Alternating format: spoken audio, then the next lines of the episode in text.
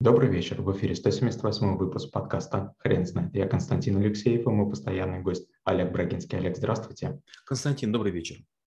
Хрен знает, что такое бизнес-модели, но мы попробуем разобраться. Олег, расскажите, почему бизнес-модели – это навык? Странный парадокс, но многие люди тяготеют к изобретению велосипеда. Я когда вот в Альфа-банке работал, особенно в российском, меня это просто бесило. Почти каждый человечек на разной должности пытался построить свою формулу, свою бизнес-модель и доказывал, почему она лучше или, или хуже. А я все время думал, вот почему? Мы, допустим, доверяем термометру, мы доверяем разным там, приборам, а, которые давление измеряют или там влажность. Но почему вот в бизнесе есть всякие вот такие попытки а, от э, чего-то отказаться, от чего-то откреститься, что-то не учитывать, какие-то строить такие сложные взаимосвязи. Знаете, это опасная история. Вот альпинисты не придумывают систем, с помощью которых они лазят в горы. Они берут только проверенные. Чем компания дольше работает, тем больше как бы, а, пользуется спросом ее оборудования. А вот бизнес-моделирование – это опасная штука. Почти каждый стартапер приносит свою модель. И там берет неправильную формулу из неправильной сферы математики, химии или физики, внедряет свою задачу, ее решает локально – он даже не понимает, насколько это опасно, допустим, перемножение там мандарин с клубникой. Олег, бизнес-моделей существует великое множество. Вы не могли бы выделить основные пять? Их, их правда очень много, несколько их есть. Но первое – клуб по подписке. ОКО или Иви, или там не знаю какие сервисы. Вы платите ежемесячно, используйте, не используйте, никого не волнует.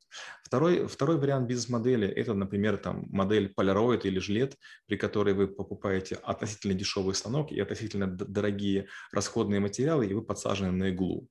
А третий вариант, наоборот, у вас дешевые расходные материалы, но дорогое некое устройство, скажем, лазерный принтер, который там стоит там, каких-то вменяемых денег. А четвертый вариант бизнес-модели – это member get member, когда вы приглашаете кого-то, и при этом вы получаете какие-то баллы или бонусы. Так строится MLM, там строят, так строятся многие, многие системы. И, наверное, пятый вариант э, – это э, ранний заказ или такая знаете, совместная экономика, при котором мы договариваемся, допустим, там 100 человек, владельцев Nissan Qashqai, что мы купим у кого-то шины. Мы договорились, мы а скинули деньги на общий счет, кто-то из нас ходит и показывает разным ребятам, говорит, вот нам нужно 400 колес, поскольку, поскольку отдадите. Ну, это получается такая оптовая продажа. Олег, расскажите, пожалуйста, как предпринимателям правильно выбрать бизнес-модель для своего будущего бизнеса? А, вот знаете, вообще выбор – это то, в чем люди не преуспели. А, я все время такой пример привожу, что вступая в брак, там мужчина и женщина, каждый думает, что они выбрали лучшего человека на планете, ну, как минимум кратковременно. Но это же точно не так, потому что, допустим, даже в Москве, где живет 10 миллионов женщин, 10 миллионов мужчин, как бы перепробовать всех и все невозможно. Конечно, пошловато звучит, но тем не менее. Если мы говорим про бизнес-модели, их надо хотя бы знать. А, на навыки бизнес-модели я преподаю 51 штуку. Ну вот пытаемся успеть, э, но сколько успеваем, столько успеваем. И я рассказываю, и многие путаются в, тем, в том, как они отличаются. Пока вы слушаете первую, вторую, пятую, кажется, что они еще интересны, разумны и полезны. А когда вы слышите 48-ю, 49-ю, вы думаете, боже мой, это же было. И вот я, моя задача показать, в чем между ними разница, чтобы у людей появилась чувствительность, чтобы язык начинал отличать горькое от соленого, сладкое от кислого. Скажите, пожалуйста, каких грубых ошибок стоит избегать при выборе бизнес-модели? А, самая глупая, глупая ошибка – это использовать не тот инструмент на своем рынке. Например, в какой-то момент времени вы можете решить, что вам необходима какая-то стратегическая подпитка, а на самом деле у вас совершенно маленькая задача. Или вы скажете, вот я сейчас начну заниматься процессной эффективностью, а у вас сложности в орг-структуре.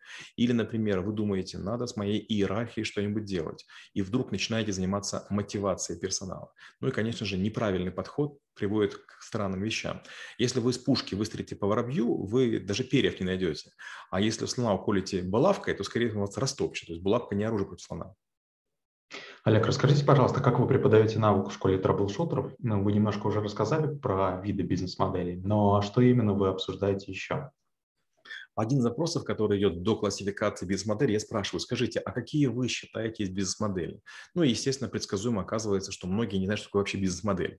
Второе, если мы начинаем говорить о том, какие бывают а бизнесы, ну, мне рассказывают, ну, 2, 3, ну, 5, ну, ни разу не было 10 бизнес-моделей. Ну, тоже история предсказуемая. И когда я рассказываю одну, вторую, третью, пятую, все время спрашивают, а это-то где? Вот это такая экзотика, и я вдруг называю компании, которые находятся рядышком. И все таки о, точно. Получается, что если вы не знаете, а, какого цвета грибы, вы в лесу не можете их найти. Я все время только пример, пример привожу.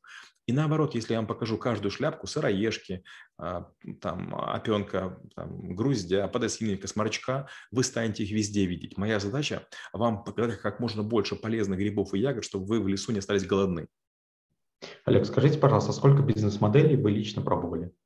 А, хороший вопрос. Я думаю, что я пробовал 200, но с большой вероятностью я ошибаюсь. То есть я пытался понять 200, пытался применить 200, но, Константин, как часто бывает, влюбляясь в какие-то вот какие-то маленькие фишечки, с большой вероятностью я делал все-таки не классические бизнес-модели, а некоторые урезанные. Поэтому говорить про слово 200, наверное, не стоит.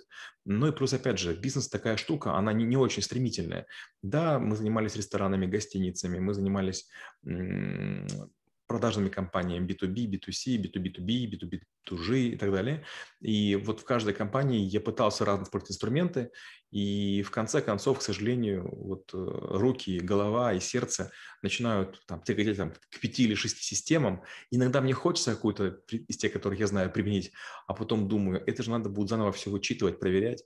Есть много книг про бизнес-модели, они все очень скучные, они все очень тяжелые, и самое сложное даже не выбрать. Представьте, перед вами есть меню, и в этом меню есть название и цены. С этим просто. А вот ингредиенты вычитывать нужно. Олег, спасибо. Теперь на вопрос, что такое бизнес-модели, будет трудно ответить. Хрен знает.